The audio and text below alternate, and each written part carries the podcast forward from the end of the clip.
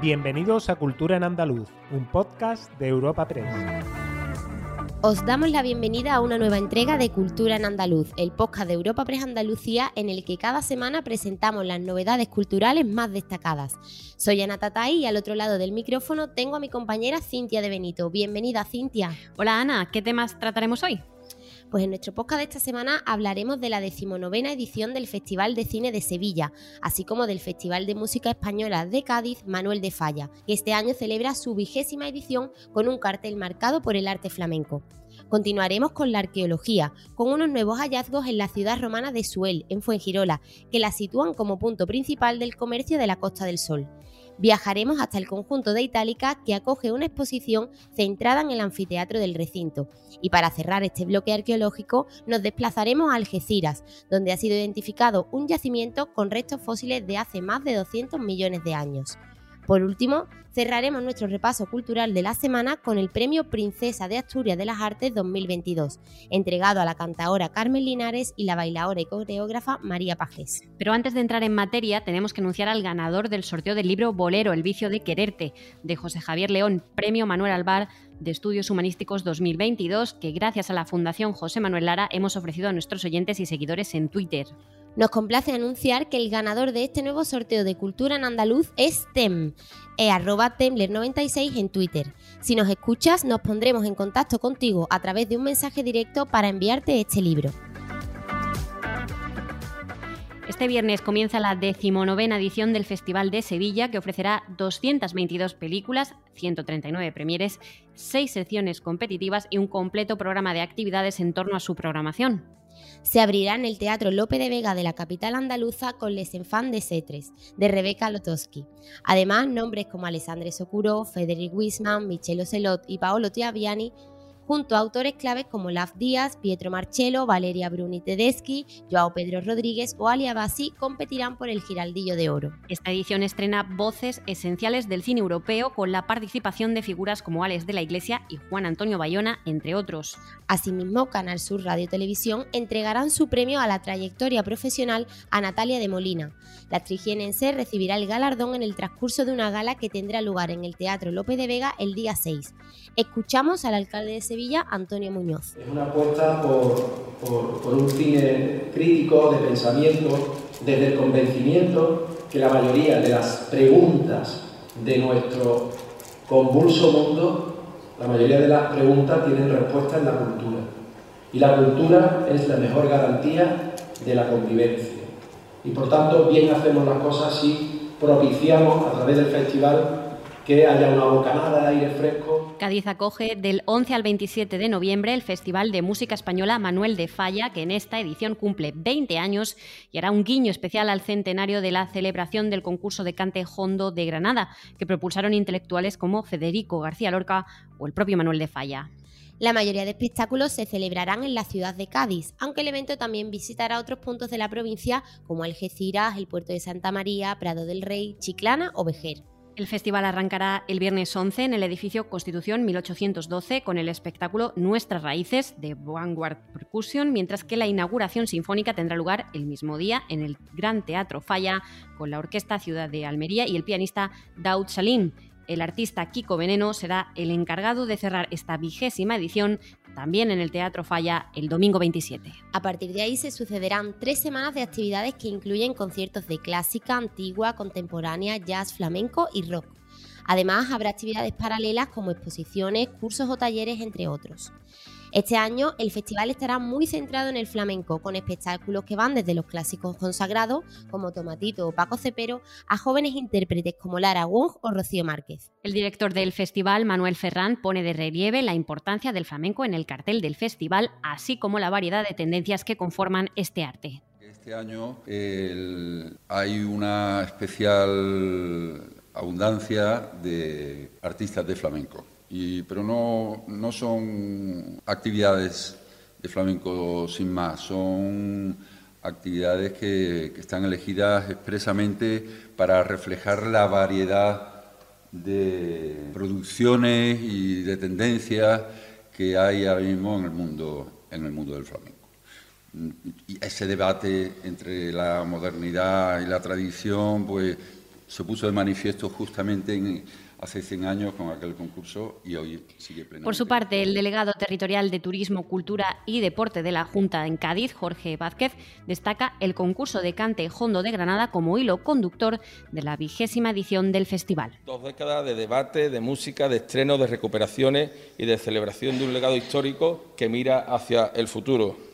En este año también, en 2022, eh, casualmente, se cumplen también 100 años de esa creación de nuestro compositor gaditano, de Manuel de Falla, junto con otro grande andaluz como Federico García Lorca, en ese Carmen Granadino del certamen y el concurso de Cartes Hondo que se creó en Granada y que utilizaremos en esta vigésima edición como hilo argumental para, para reivindicar la importancia, como digo, del flamenco también en toda la provincia de Cádiz y en toda Andalucía. Los nuevos hallazgos en la ciudad romana de Suel revelan que Fuengirola, Málaga, fue uno de los principales puntos comerciales de la Costa del Sol, ya que los últimos trabajos han puesto al descubierto restos de lo que podría ser un área comercial o centro económico de la época, que dataría de entre los siglos I y III después de Cristo.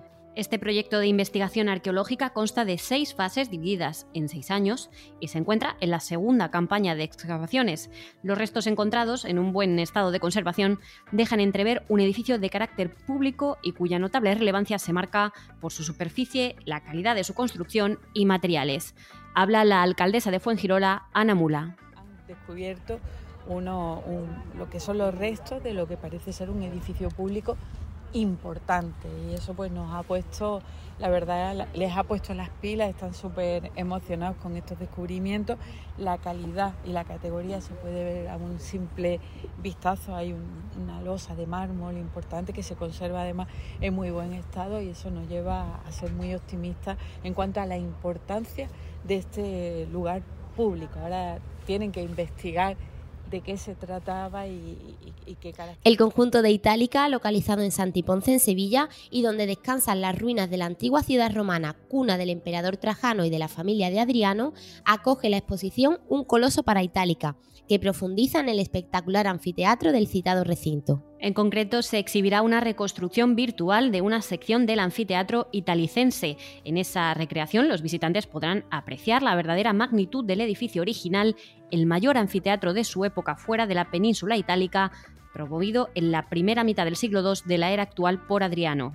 Un coloso para Itálica ofrece una visión actualizada del recinto que evidencia la monumentalidad del anfiteatro de Itálica, de colosales dimensiones y con un aforo que casi doblaría el número de habitantes de la propia ciudad, con una capacidad de entre 30.000 y 35.000 espectadores. Una construcción con una finalidad claramente propagandística que pretendía impresionar al visitante de la Itálica de Adriano durante las ceremonias destinadas a ensalzar a la familia imperial. La directora general de Museos y Conjuntos Culturales, Aurora Villalobos, explica la muestra Un coloso para Itálica la presencia del anfiteatro como un objeto arquitectónico que no solo tiene interés por sus aspectos constructivos, paisajísticos, monumentales, sino especialmente, como pone de manifiesto la exposición, en su valor simbólico como un elemento eh, bajo la voluntad de Adriano de posicionar a Itálica en el resto del imperio y de, y de competir con, otros anfiteatros, siendo en su momento el más grande, mayor de, mayor de Roma, y pues como sigue siendo hoy en día, junto con los anfiteatros de Pozzuoli y de, y de Capua. Y continuamos con la arqueología, esta vez en Cádiz, concretamente en Algeciras, donde ha sido identificado un yacimiento de edad triásica con restos fósiles exclusivos de hace más de 200 millones de años. El hallazgo fue descubierto en la carretera nacional 350 mientras controlaban los movimientos de tierras de la obra del acceso sur al puerto de la bahía de Algeciras. Según la investigadora del Departamento de Ecología y Geología de la Universidad de Málaga, María del Carmen Lozano, estamos ante un afloramiento triásico único en Andalucía, con un grado de conservación excepcional en comparación con los aparecidos en la península ibérica correspondientes a este periodo, que se sitúa antes de la época de los grandes dinosaurios ha concedido el galardón a Carmen Linares y María Pajés. De esta forma, la cantadora Carmen Linares y la bailadora y coreógrafa María Pajés recibían el pasado viernes en Oviedo el premio Princesa de Asturias de las Artes 2022. Tras recibir el galardón, ambas protagonizaban una actuación espontánea rompiendo el protocolo de la ceremonia. Mientras Linares se arrancaba con un poema de Juan Ramón Jiménez, Pajes la acompañaba poco después con su baile y enarbolando su mantón, entusiasmando así al público de esta cuadragésimo segunda ceremonia de los premios Princesa de Asturias. El presidente de la Junta de Andalucía, Juanma Moreno, presente en esta entrega de premios, reconocía el talento de estas dos artistas. Dos mujeres con mucho talento vinculado al flamenco y que demuestra que el flamenco y Andalucía están de moda, que nuestro talento, nuestra capacidad, nuestra fuerza es galardonada, reconocida internacional y nacionalmente con este importantísimo reconocimiento como los premios Princesa de Asturias.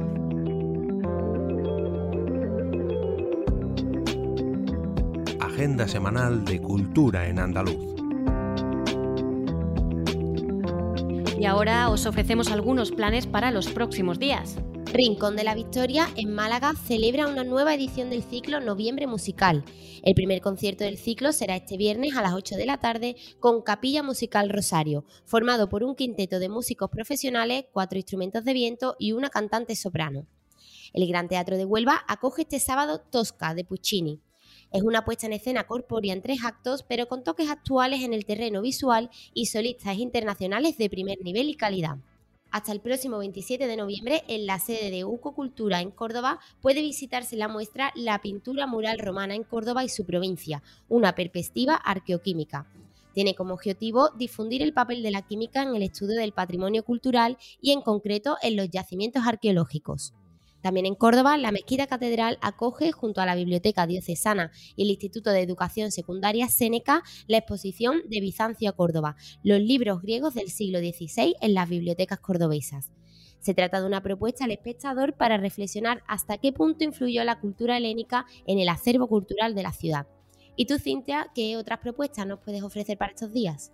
El Centro Cultural María Victoria Atencia de Málaga recibe este mismo jueves al cantador Matías López en el marco del ciclo musical Entrance de Culturama. Será a las ocho y media. Y un día después la obra Winnipeg de la Jarra Azul y Pusa Spectacles, entradas gratuitas en mientrada.net.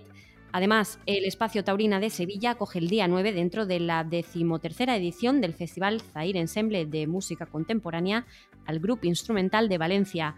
Bajo la dirección de Joan Cerveró, brindará un concierto inspirado en el poemario La Pel de Brau, La piel del toro, de Salvador Espriu.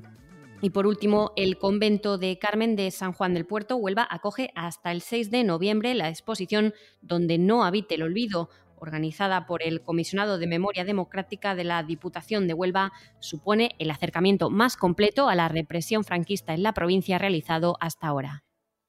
Disfrutad, os esperamos el próximo jueves en una nueva entrega de Cultura en Andaluz.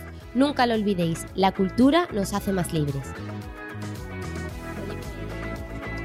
Despedimos esta entrega de Cultura en Andaluz invitando a todos nuestros oyentes a descubrir el resto de episodios de este podcast, así como todo el catálogo de programas de nuestra red a través de europapress.es barra podcast.